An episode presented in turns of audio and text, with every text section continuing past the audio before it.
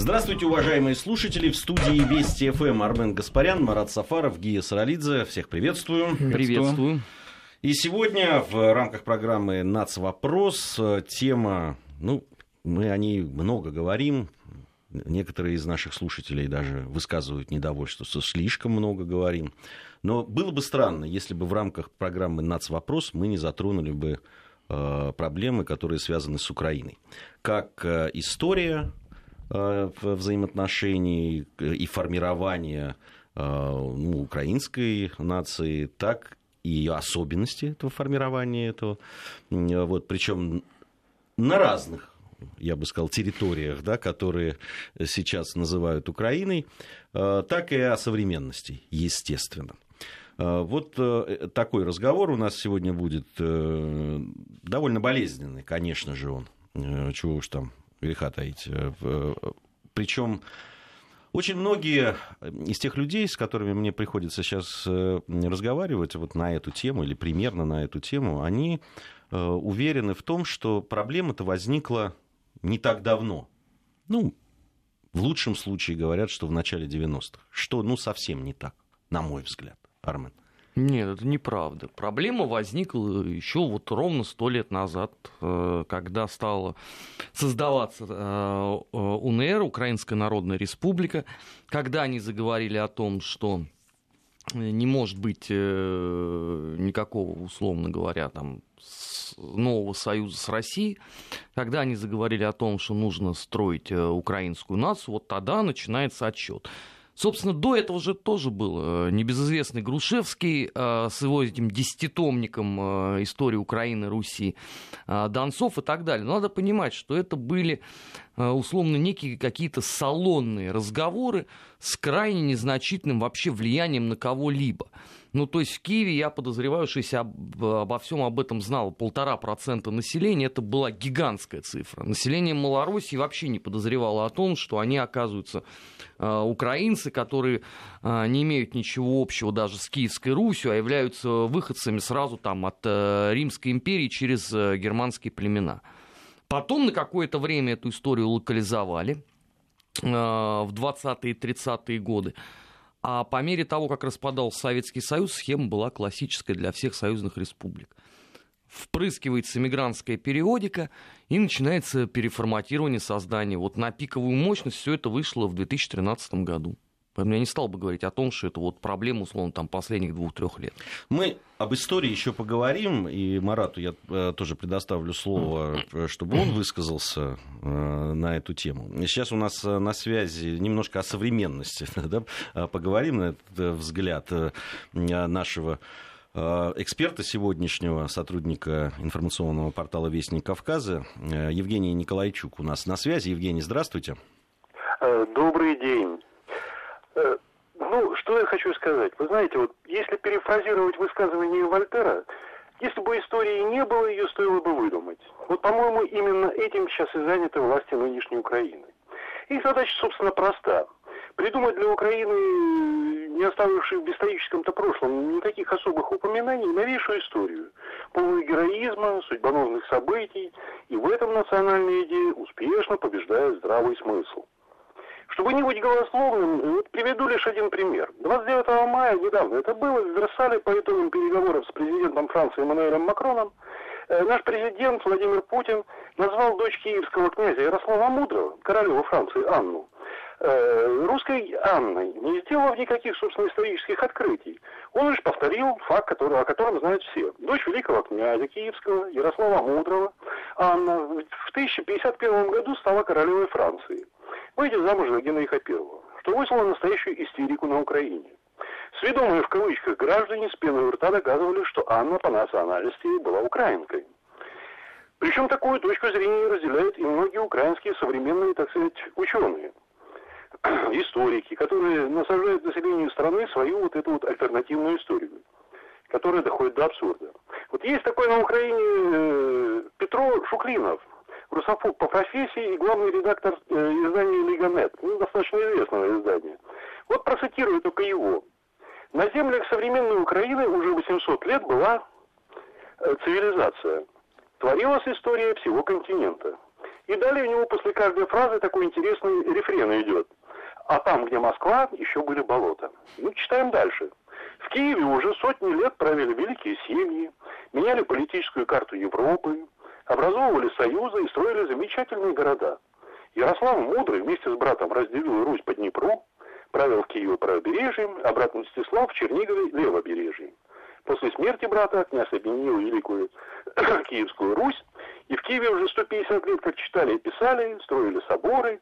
Киев был сердцем веры с западным истинным корнем. Именно здесь происходило зарождение славянства, а там, где Москва, еще были болота. И с него начиналось превращение предков россиян, которые еще жили в пещерах где-то посреди болот, в людей. Ну, вот теперь посмотрим. Ладно, там, бог с ней, с его альтернативной, так сказать, историей. Э, так он придумывает и альтернативную географию, утверждая, что предки россиян жили в пещерах где-то посреди болот. Но не бывает пещеров на болото. Это ж любой нормальный человек знает. Да и с историей он явно загнул. Вот, например, что означают его слова на землях современной Украины. Либо то, что не все земли входили в состав этой древней Украины, а либо этой древней Украины просто не было вовсе. Кстати, любопытно, что бы ответил э, товарищ Петро на тот факт, что на печати Ярослава Мудрого, это общеизвестный факт, написано «Ярослав, князь русский». Из этой же серии, только уже в более современной версии, героизация того же Бандеры, Шухевича и прочих нацистских прихвостней из ОУН и УПА. Такие попытки с финансовой подпиткой Украины, украинской диаспоры Канады, они начинались еще очень давно. А теперь главари радикальных группировок, которые совершили переворот и пришли к власти на Украине, нашли себе новых героев в лице лидеров и идеологов украинских националистов. Приняв закон об осуждении коммунистического и нацистского режимов, запрещающий пропаганду республики и обязывающий искоренить в стране любые упоминания о советском прошлом. Чего стоит та же ситуация с перемананием проспекта Ватутина в Киеве, проспект Шухевича. Впрочем, почти из первых рук я расскажу, как эта история пишется, новейшая история Украины. Мой близкий родственник, я сам родом со Львова, в недалеком прошлом житель украинского Новокограда и столицы Западной Украины, и выпускник ее главной кузницы кадров Львовского университета имени Франко, рассказал о том, как писал курсовую работу по истории. Темой ему досталась репрессивная политика советского режима в западных областях Украины в 1944-1953 годах. Такие подобные темы, из которых, собственно, спокойно можно найти на сайте исторического факультета этого вуза, он находится в открытом доступе, поручил разработать и спустить студентам для э, разработки э, по, этим, по этой тематике на заседании научного э, совета университета экс-министр Украины Иван Бакарчук. Ну, сам по себе ярый националист, по совместительству еще и папа лидера группы «Океанель» Святослава Вакарчука. Ну, а поскольку каких-либо научных материалов на подобные темы нет, да и быть не могло в принципе, писались такие, с позволения сказать, труды по принципу 3П, палец по потолок. Писали в жанре фэнтези, которым хорошо освоили русские студенты. Так и оказались истории о том, как древний Ук выкопали Черное море. Самое интересное, вот работы преподавательским составом, который экзаменовал этих студентов, принимались на ура – а далее по ним составлялись учебные пособия, методички и писались учебники новейшей украинской истории, по которым сейчас преподают в школах, в вузах, и над которыми смеется весь цивилизованный мир. А вот молодежь, которая выучится по этим учебникам в украинских школах и институтах, не будет знать просто ничего. И пока вот это соотношение врущих и невежен, невежественных в украинском обществе все-таки держится в пользу лжецов. И с ними хоть как-то можно еще говорить, вести какой-то диалог. Но если вот чуть ослабить внимание к изучению фальсификации украинской истории, через пару поколений эта молодежь безоговорочно поверит в древних укров, открывателей Америки, в киевскую Украину и в интеллигентного Бандеру. А вот это уже страшно. Спасибо, Евгений, большое. Евгений Николайчук, сотрудник информационного портала «Вестник Кавказа», человек сам, э, ну, как вы слышали, приехавший еще совсем недавно Э, с Украины, и там работавший, и э, проживший долго. Ну что, э, Марат, действительно все так плохо. Если говорить о вот на современном состоянии, да, там людей, которые изучают, которые э, пишут труды по истории Украины, если, если иметь в виду академическую среду, она также вот отравлена или все-таки здесь есть какие-то проблески? К сожалению, все так плохо действительно, поскольку вот этот канон, о котором Армен говорил, утвердившийся в начале 20 века, и Грушевского, вот если только вдуматься в, одну, в один его тезис Михаила Грушевского о том, что русский народ не славянский по существу. Ну, так он какой-то так. А татарины. А татарины, да. Что он фактически тюркский народ, а подлинное славянство, оно, конечно, украинское. Вот этот момент, который, в общем-то, э, он постулировал активно, э, вот бывает, что у народа э, его интеллектуальные такие ресурсы, его верхушка, его интеллигенция способствуют какому-то развитию, повороту. А бывает, когда во зло работают. Тут Михаил Грушевский в этом смысле, конечно, сработал очень сильно для отделения наших двух народов братских, и его влияние до сих пор колоссальное. В Москве, кстати говоря, на Погодинской улице висит мемориальная доска ему, установленная, насколько я помню, в 90-е годы. Он жил в Москве, он умер в Кисловодске, в Советском Союзе в 30-е годы. А, и, в общем-то, какой-то период времени вот наши многие коллеги, они и не особенно-то восп... не, не особенно вчитывались в эту громаду его работ, которые были. Вот есть украинцев такой историк. Тем более, что он был реабилитирован очень активно в 90-е годы, не без влияния, опять же, уже упомянутой эмиграции. И, конечно, это вот такой вот марксизм-ленинизм нынешний, Грушевский и же с ним. Помимо этого, а другой перехлест оттуда звучащий, это постоянная идея, что Малороссия и малоросы – некое уничижительное название. Когда этого не было. Это не носило никогда уничижительный характер.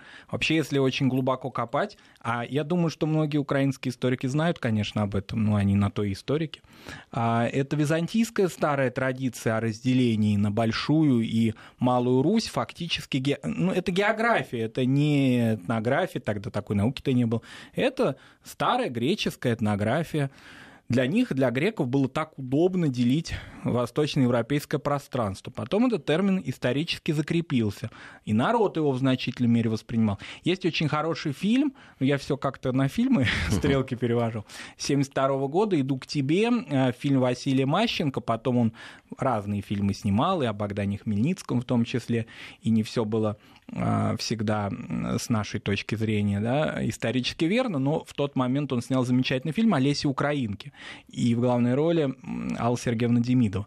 Вот в этой картине очень хорошо, понятно, что она может быть, не может быть, а точно прошла цензуру, киностудия Медовженко этим славилась особенно, но все таки там есть идея о культурной автономии, о языковых каких-то традициях, о сохранении культуры, о народной просвите об этой, вот о таких вещах, которые добивалась Леся Украинка, Иван Франко там в Галиции уже.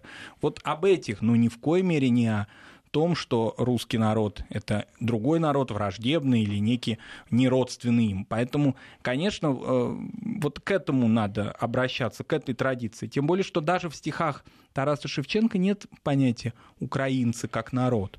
Украина как народ, как нация, это поздняя нация, она великая, она большая, это третий по численности славянский народ после русских и поляков, но это нация нового типа, которая сформировалась в поздний период, по существу после XVIII века, и во второй половине XIX века особенно активно. На это массу факторов, массу факторов повлияли, о которых всем хорошо известно, прежде всего разделение государственное, в то, что часть Российской империи, часть Австро-Венгерской империи, но не в этом дело даже, а главное главное в том, что таковыми были очень многие народы. И вот это удревление, когда говорят об удревлении, мне всегда э, какие-то вот такие арийские истории начинают вспоминаться, очень плохие. Поэтому Удревлять народ не надо, он действительно древний, но он вышел из одного, что называется, ручья Днепровского, но как нация сложился гораздо позже, чем думают очень многие. А если говорить немножко э, правдивее и по-настоящему, конечно, он сложился в 20 веке, по большому счету, в границах Украинской ССР. Не случайно многие те люди, которые разговаривают примерно на таком же языке, как и жители Галиции, жители Западной Украины себя украинцами до сих пор не считают. Ну, например, это русины, которых очень много в Словакии, очень много, ну, гораздо меньше немножко в Венгрии, они вплоть до Балкан живут, но они украинцами себя не считают, а фактически по укладу своей жизни являются таковыми. Вот ответ на этот вопрос. А я поспорил бы опять бы. По поводу чего? А, по поводу оформления нации в 20 столетии. Если бы это было так, а, наверное, бы перед а, Степаном Бандерой не встала задача создания именно той самой украинской нации. Потому что если мы откроем там, условно, инструкции краевого провода ОУН, мы увидим, что украинцы в понимании лидеров националистов это те, кто проживают, извините, на Западной Украине. А всех остальных еще надо было только украинизировать. Причем делать это насильственно. И даже вот в 21 столетии, по сути, в первые годы э, стоял все время вопрос о том, а существует ли вот эта единая нация в том самом значении этого слова. Да, можем вспомнить 2004 год, Майдан первый. Ведь очень явное э, деление. Есть э, западные украинцы со своими политическими взглядами и представлениями о жизни. Есть, извините, Юго-Восток. Я вот как раз хотел бы сказать, да, когда Марат говорил о да, неком единении. Ведь его не было даже в рамках, собственно, Э, Украинской Советской Социалистической да Республики. его и сейчас нет, его еще лет сто не, не идеологический, будет. не языковой, как я понимаю. Но, во всяком случае, этот процесс активно шел, и если он когда и шел, то только в границах Украинской вот здесь, ССР. Здесь трудно спорить. вот с этим действительно не поспоришь. Нет, но то, то, что там действительно а, были затрачены колоссальные усилия на создание украинской нации, на развитие украинского языка и так далее, и так далее, это, в общем, очень глупо отрицать. Другой ведь вопрос, что уже через несколько лет эту программу пришлось свертывать, потому что возникли огромные проблемы, и там Существует же, извините, а, донесение партийных чиновников из Киева а, в Москву, а, в центральный аппарат партии по этому поводу. Поэтому это ничего не дало. И до сих пор это не может ничего дать, потому что, смотрите, последняя статистика по Украине – СБУ, ну уж которых сложно обвинить в том, что они слишком сильно любят э, Россию и русский народ. 64% населения неблагонадежные. То есть они не попадают под понятие украинская нация, потому что они говорят на русском, э, у них русская традиция, русская ментальность, они не воспринимают то, что говорят им условно депутаты Верховной Рады и так далее, и так далее. То есть с этой точки зрения ситуация ровно такая же, какая она была сто лет назад. Я вот хочу вернуться сто лет э, в, в, в то время. Э, Все-таки я хочу понять, откуда, э, где была да, та почва, на которой взрастали да, вот эти десятитомные э, труды того же Грушевского. И это вот что явилось толчком к этому? Ну, а, в рядах а, всех этих удивительных людей, а, будущих создателей вот той самой Украины, считалось не камильфо быть причисленным к русскому народу. Они вот считали, что... Это а... интеллигенция. Это вот кто эти люди, которые... Салонная интеллигенция в чистом виде. А, западная. На западной нет, нет. нет. Вот, вот тут мы подходим к самому потрясающему аспекту.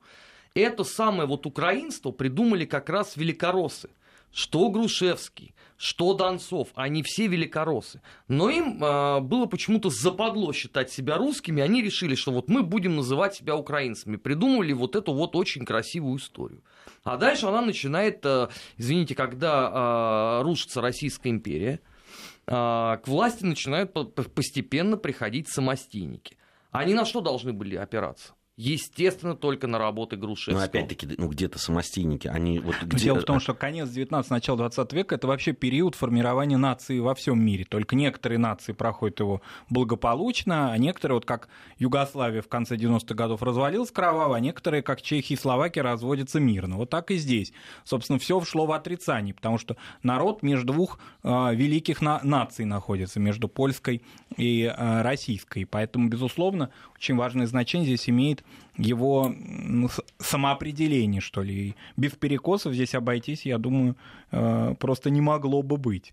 Тем более, что, как Армен заметил, да, инициативу потом очень быстро взяли совсем другие люди. От интеллектуалов перешло к совсем иным. Ну, а этого и не могло, собственно говоря, э, произойти как, каким-то образом иначе, потому что ведь все лидеры э, самостийной Украины ровно сто лет назад столкнулись с той же самой проблемой которая вот актуальнейшим образом у нас заострена сегодня. Их никто не признает, с ними никто не хочет иметь никаких дел, и вообще люди не понимают, почему, если они, извините, по всему, по рождению, по ментальности, по там традициям, да даже по э, вероисповеданию относят себя к русскому народу, почему им вдруг сказали о том, что вы, ребята, не русские.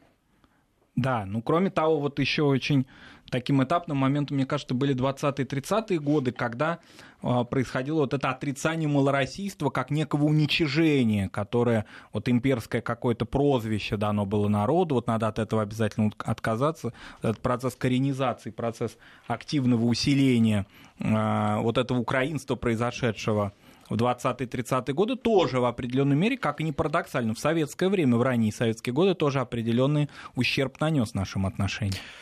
А, э, сейчас мы вынуждены нашу тему немножко э, поменять. немножко, а сильно поменять, э, на самом деле. Но она в том что... же векторе. Она в векторе, да. Мы будем говорить о, о тоже Украине. Дело в том, что, наверное, кто-то из новостей уже узнал. Дело в том, что сегодня экс-депутат Рады Ирина Бережная погибла в ДТП. А, в... Ирина Бережная, это бывший депутат Рады от партии регионов, 36 э, лет ей было. По поводу э, этой катастрофы немного там подробностей. Известно, что произошла она утром, а, ДТП на побережье Адриатического моря. Судя по всему, водитель, который вез э, экс-депутата Ирину Бережную и ее восьмилетнюю дочь, не справился с управлением, и машина вылетела с серпантина Украины. Экс-депутат и водитель погибли на месте. Э, вот в сообщении информационного агентства это приводится. А э, дочь, э, слава богу, жива, получила незначительные травмы, как эм, сообщается. Вообще, Ирина Бережная, наверное, многим нашим слушателям известна, потому что она была и гостем в нашей студии, очень резко высказывалась по поводу того, что происходит. Многие ее помнят, конечно, по программам нашего коллега и друга Владимира Соловьева, где Ирина вот часто выступала где, собственно, я думаю, что мы там с ней именно и познакомились. Да. А скажи, пожалуйста, Армен, вот э, ты, э, тебе доводилось лично участвовать вместе с ней в программах. Э, Ее позиция политическая и вообще, да, что это за человек был? Невероятно честный, невероятно искренний. Вот таких вообще к огромному сожалению, на Украине было крайне мало. Я имею в виду вот среди политиков. Она она верила в то, что она делает. Она э, была убеждена в собственной правоте. Она бескомпромиссно оценивала все то, что происходит на Украине. Вы знаете, это вечная беда многих украинских иммигрантов. Они стараются каким-то образом ну, что-то затемнить. Ирина с этой точки зрения, знаешь, мне очень напоминал еще одного безвременно ушедшего от нас Олеся Бузину. А, очень жесткие оценки зачастую даже сильно а, более радикальный, чем вот мы себе позволяем. Она, естественно, а, лучше гораздо нас знала именно вот эту вот политическую составляющую на Украине, потому что видела всех этих людей в стенах Верховной Рады и во ну, многих других.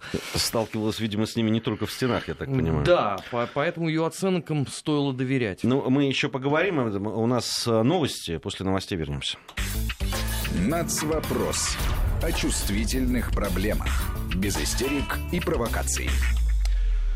А, продолжаем нашу программу. Армен Гаспарян, а, Марат Сафаров, Гия Саралидзе в студии Вести ФМ. А, прервали мы свою программу, которая была посвящена истории и альтернативной истории Украины, которая Эм, формировалась и сто лет назад, и которая продолжает формироваться сейчас. Но вот сообщение э, пришло о гибели экс-депутата э, Рады Ирины Бережной, которая погибла в ДТП. Вы, наверное, слышали уже и включение нашего э, корреспондента. Армен лично знал Ирину, так же, как и наш товарищ и соведущий, коллега, друг. Э, друг Дмитрий Куликов. Он сейчас находится на прямой связи с нашей студией. Э, Дмитрий, приветствую.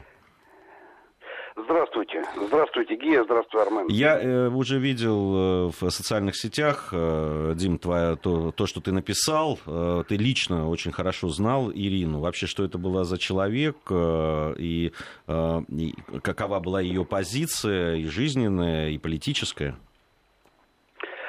Ну, знаешь, трудно говорить, там, хорошо знал, нет, да, мы были знакомы, мы, э, наверное, что-то друг о друге знали. Ира приходила ко мне в программу «Формула смысла» на наше радио Вести ФМ, эм», это уже в последнее время. Мы часто встречались с ней в программе у Владимира Соловьева, опять же, последние два года. Но, знаешь, наверное, ну, там то, что для меня еще важно, но мы оба с Донбасса. Я Донецкий, она Луганская, но в принципе это такое донбасское землячество все равно, э, ну, оно сближает, и происхождение сближает. Вот. Э, ну, знаешь, неожиданное э, событие, да, и, конечно, такая, каждая смерть огорчает, а внезапная смерть, она всегда, ну, что ли, наиболее сильно. Ну да, молодая женщина, 36 лет. На восприятие. Молодая, красивая, умная, талантливая. Это все можно, понимаешь, можно сказать сейчас совершенно от чистого сердца, потому что мы говорили о ней точно так же и ну, о живой, когда мы с ней взаимодействовали по работе или просто там товарищески встречались выпить по чашке кофе.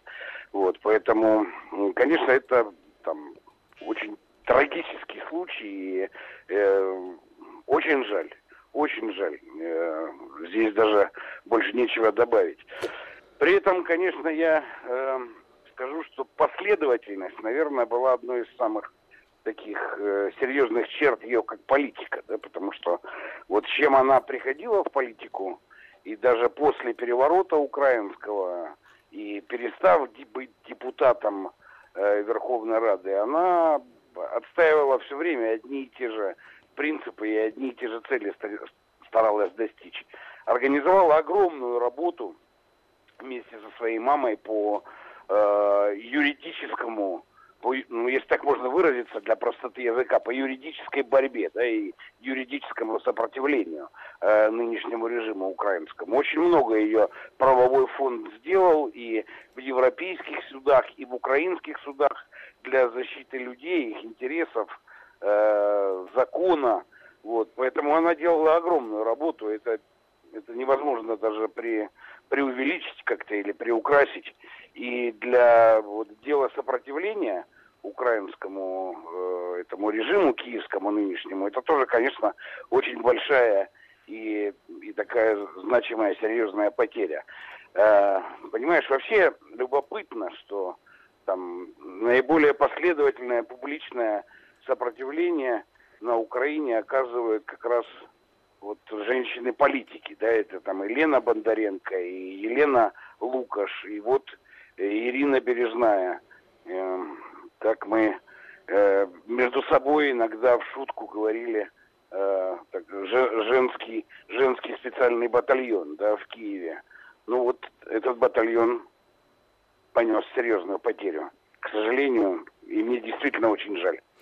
Дима, вот э, Армен уже сказал, и, на мой взгляд, очень точно подметил, э, вот судя, когда мы видели выступление и на нашей радиостанции, когда у э, нашего друга Володи Соловьева выступала Ирина, она вот как-то без экивоков. Знаешь, вот ты тоже сказала о такой, да, ее прямолинейности да, где-то, да, вот, ну, часто выступают, особенно представители там бывшей политической элиты Украины, и вроде бы правильные вещи говорят, но всегда понятно, что где-то что-то они не договаривают, как-то э, где-то все-таки пытаются, да, там, э, смягчить какие-то вещи. Вот за ней это точно не водилось.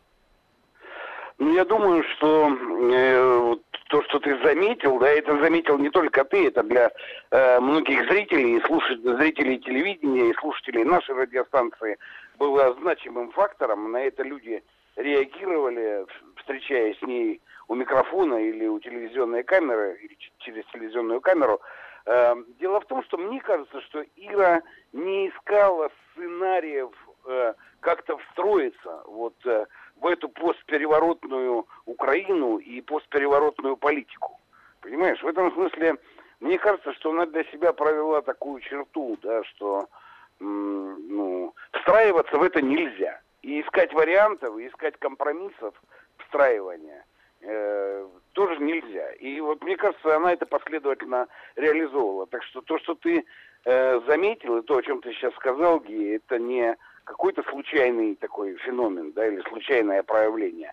Это прямое следствие ее позиции, ее выбора, мне так кажется. Спасибо большое, Дим. Э, Дмитрий Куликов, наш э, коллега, был на прямой связи со студией Вести ФМ. Мы говорили о Ирине Бережной. Напомню, что бывший депутат Рады от партии регионов э, Ирина Бережная, ей было 36 лет, погибла в автокатастрофе. Мы будем возвращаться к этой трагической новости. Будем связываться с людьми, которые лично знали Ирину Бережную. Сейчас же продолжаем нашу программу. Напомню, что сегодня программа программа «Нацвопрос» посвящена, ну, в общем, далеко от темы-то не уходим, э, посвящена Украине, э, в вот той э, альтернативной, что ли, истории, которая возникла сто лет назад, сейчас она развивается. Но я правильно понимаю, что вообще вот труды Грушевского это такая основа, да? это, это то, что послужило основой для всего того, что сейчас происходит. Ну, это для столетней давности Украины, да, конечно. А нынешняя Украина еще меньше знает о Грушевском, чем условно российский обыватель.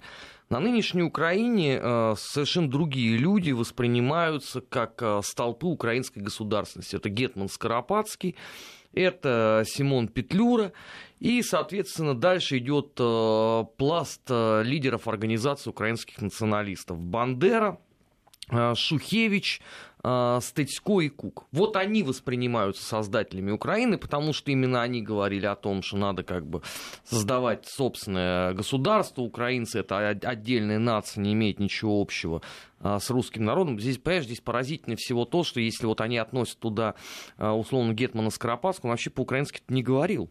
Он свитский русский генерал. Но между тем он считается вот одним из создателей нынешней Украины.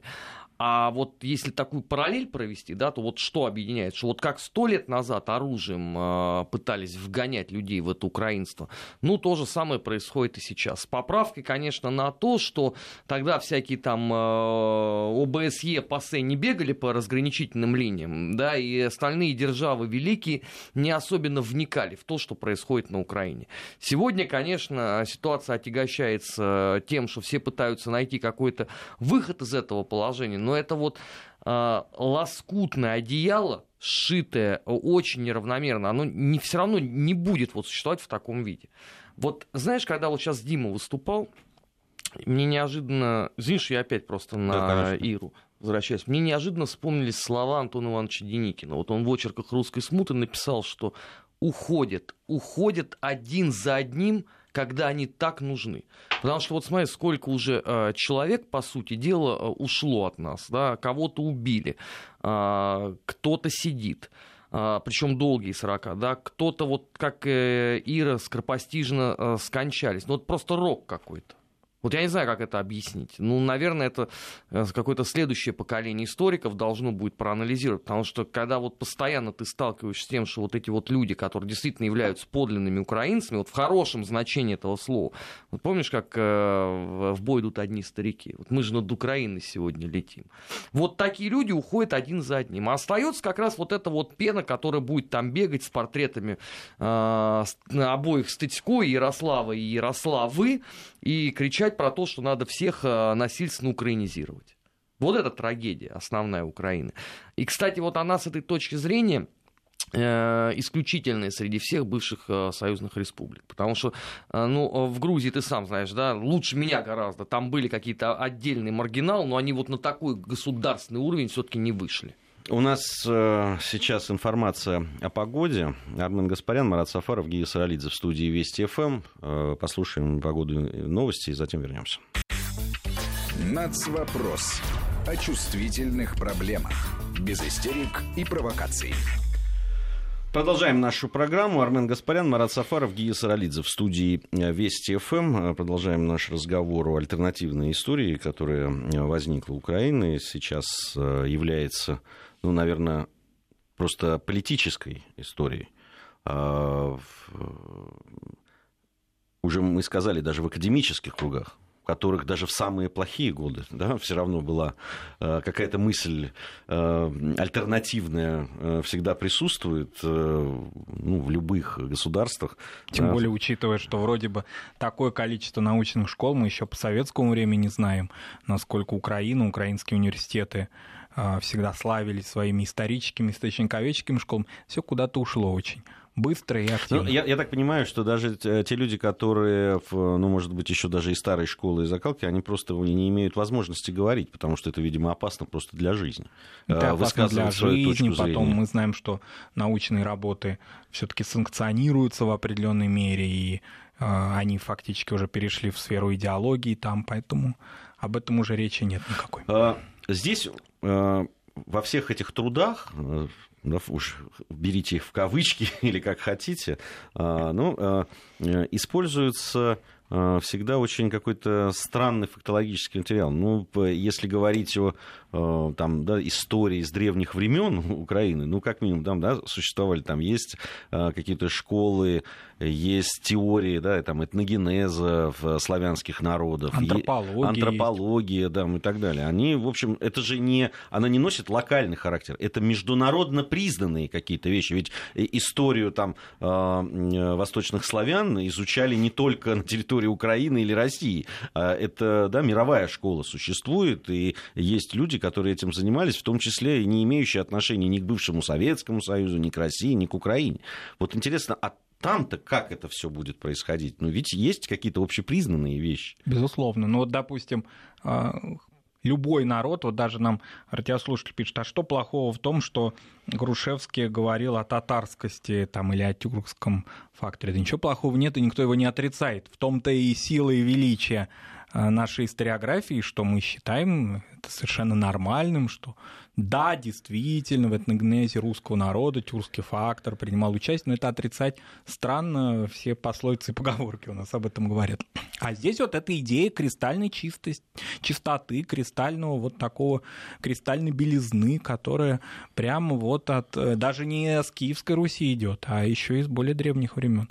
А, фактически там ну, с начала первого тысячелетия, в общем, зародилась Украина, а, если кратко говорить. Киев не брали, правильно я понимаю? Киев — это этапный момент, э, согласно Подождите, как это с начала нынешнего тысячелетия, если во втором веке до нашей эры э, Украина-Персидская битва? Вот, была Я уже. прошу уточнить это. Уже момент. была, все развивалось, все замечательно, и Киевская Русь — это уже такой этап развития украинской государственности. Ну вот, можно смеяться, а можно вот и не и смеяться. Можно плакать. Можно да. плакать. Вот как-то так сложилось. При том, что что э, фактически, вот вы говорили о зарубежных каких-то оценках, казалось бы, вот интеграция, та же научная интеграция в Болонском процессе, который, который Украина стремится, если она хочет находиться в составе европейского сообщества, как она будет сочетаться с тем, что ученые степени э, не конвертируются в таком диапазоне, когда люди занимаются мифологией, а, но хотят, допустим, в Карловом университете или в немецких университетах свои разговоры проповедовать. Как это может складываться? Но пока этого не произошло, пока это такое а, для местного использования. То есть это, это все-таки это для местного использования, правильно я понимаю? Ну, пока на эту минуту да. Но если это все будет происходить такими темпами, как происходит вот последние годы, очевидно, что это выйдет на рано или поздно выйдет на серьезный международный уровень, потому что в какой-то момент Э, западные ученые умы просто на это на все наплюют и скажут, ну хорошо, пускай будет так. Это пока э, Владимира Вятровича э, открыто называют фальсификатором истории, ну это вот как раз у них руководитель Института национальной памяти, автор книг про АУН со всеми вытекающими оттуда последствиями. Но рано или поздно что-то закончится, тем более, что они ведь говорят о чем? Что у них все Э, переврали проклятые злые москали. А подлинная правда вот она – которая никому, кроме них, не интересна. в какой-то момент может получиться ровно такая же история, как э, произошла с Прибалтикой. То есть, условно, ты внутри страны пишешь любую макулатуру, любую ахинею, но только на своем языке, ее нету больше там ни на английском, ни на немецком, и никто не знает о том, что у тебя происходит. А по формальному признаку ты говоришь, ну мы же вот, знаете, сколько лет мы боролись с проклятыми азиатскими ордами. Ну, действительно, с 17 по 20 год боролись, да, подло проиграли. Ну, вот и все. Они от этого начнут отталкиваться. А потом уже дойдут э, рано или поздно до, до событий э, Второй мировой войны. Сейчас просто с этим есть э, некоторое количество сложностей, потому что тут поляки в бутылку полезли из-за Волынской резни. Есть фактор э, юго-востока Украины, э, Донецка и Луганска. Но рано или поздно все равно они э, эту нишу заткнут. Есть еще фактор историографии Холокоста, с которым неизбежно они столкнутся общепризнанных фактов, с которыми придется как-то работать, как героизировать людей, участвовавших в Холокосте. Ну, прекрасно они это уже сделали. У них, я так напоминаю, в Бабьем Яру стоят э, памятники ауновцам. Э, Нет, я имею в виду на, тоже на, внешнюю, э, на внешнюю продажу, как это делать, как об этом говорить смело и решительно на европейских или американских трибунах. Вот это немножко вызывает. Мест, на местном уровне можно говорить все что угодно. Это уже ну, давно как, без технология проблем. очень простая. Они э, в любой момент скажут, да это вот черная книга, о которой вы тут э, печетесь, да, это все понятно, сталинские сатрапы под диктовку написали, а на самом деле все было не так. Кто там будет с этим разбираться? Кому Нет, ну, вообще тема интересна? Если ну, это будет если... касаться только сталинских сатрапов, да. Но как только это коснется других тем, ты же понимаешь, там а есть... вот тут, знаешь, я бы с тобой поспорил. Извините, э, регулярно в Тернополе оскверняется э, памятник жертвам Холокоста. В четвертый раз уже это произошло. Ну, понимаешь, они Реакция же, есть международного э, сообщества? Ну, наверное, как, какого-то есть Никакого части. Ну, израильская, например. И Израиль тоже еще на это не реагирует. Для полноты наших ощущений. Ну, это надо проверить. Это и проверять нечего. Да. Тернопольская община уже перестала даже писать заявление в полицию по факту осквернения этого мемориала, потому что нет никакой реакции. Ни на внутреннем контуре, ни на внешнем. Ну, посмотрим. Я, мне кажется, что все-таки в этом э, смысле в, в, ну, вот так вот на, на каких-то серьезных трибунах заявлять э, и подвергать сомнению, это будет да, достаточно тяжело. Реакция вот опыт может... Польши, допустим, показывает, что когда она уже пыталась э, ну, не, не как государство, безусловно, а радикальные партии и различные движения пытались отрицать очевидные, в общем-то, по губам давали быстро. Вот. Только ну, мало помогло. Мало помогло, да. Не, ну здесь даже дело не в помощи. Но другое дело, что э, рано или поздно, если это в обществе, если это в стране, чуть ли не почти на государственном уровне, э, в, да, там э, проповедуется, э, пестуется, растится и так далее, ну, это вырастет. Так это Оно, уже выросло. Если его там поливают, удобряют там, и так далее. Ну, вырастет, я имею в виду, до государственной uh, уже политики и до а, государства. Так это уже стало uh, государственной политикой. Вот у них скоро uh, парад будет, где НАТО будет участвовать в честь Дня независимости. И, между прочим, в этот год же у них юбилейный, сто лет им, поэтому они будут маршировать под марш Украинской Народной Республики образца столетней давности. Вот тебе, пожалуйста, это в чистом виде выросло. Ну, кто мог об этом подумать еще там, условно, там 20 лет назад, что это будет так происходить? Когда предупреждали там 10 лет назад, никто же не верил. Все считали, ну как, ну куда она денется, Украина? Ну ладно, там Грузия могла в скверну впасть, а эти-то куда могут? Ну вот вам, пожалуйста, результат.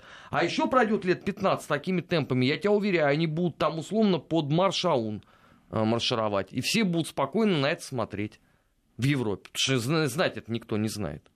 Ну, как кто вообще вот может назвать там три песни э, организации украинских националистов? Не, ну походные? странно было бы, если бы в Европе это знали. Да я не назову эти три песни, понимаешь? Ну, то есть по слуху я еще смогу их отличить от уноровских. А вот сказать, что это точно вот э, Аун, нет. Ну, так они тебе будут рассказывать, что это песни, извините, там, запорожских казаков. И замечательно маршировать под это. А, не, не так много времени у нас осталось уже до завершения нашей программы. Э, в я вот вспоминая да, там, советские времена, ведь э, какие-то трения межнациональные, и они, хотя они на государственный уровень э, и, там, э, никогда не выносились и никак не обсуждались широко, но о них знали, да, и армяно-азербайджанских проблемах, и там грузино-абхазских, в ингуш-осетинских, например, там, или каких-то... Чечены ингушских, да, да, у нас их масса Масса была, да, и были всплески да, серьезные, э, да, там, э, в том числе и в Советском Союзе. Мало кто об этом знает, но это было. А, о каких-то проблемах между русскими и украинцами, ну, кроме анекдотов про западенцев, и то, которые появились, ну, на моей памяти где-то в, в начале 80-х годов, по-моему, ну, вот так, э, да, стали ходить, я ничего подобного никогда не слышал. А, это мы прошляпили просто? И просто об этом действительно никто не знали? Или это, или это э, в, то, что пришло уже все-таки к концу 80-х, началу 90-х? Прошляпили в чистом виде. Ну, последовательно. Сначала это агитпропу работал, а потом уже наши замечательные 90-е годы. Хорошо, мы к этой теме, естественно, будем еще не один раз возвращаться. Марат, спасибо большое спасибо. за твой визит. Совсем скоро у нас недельный отчет.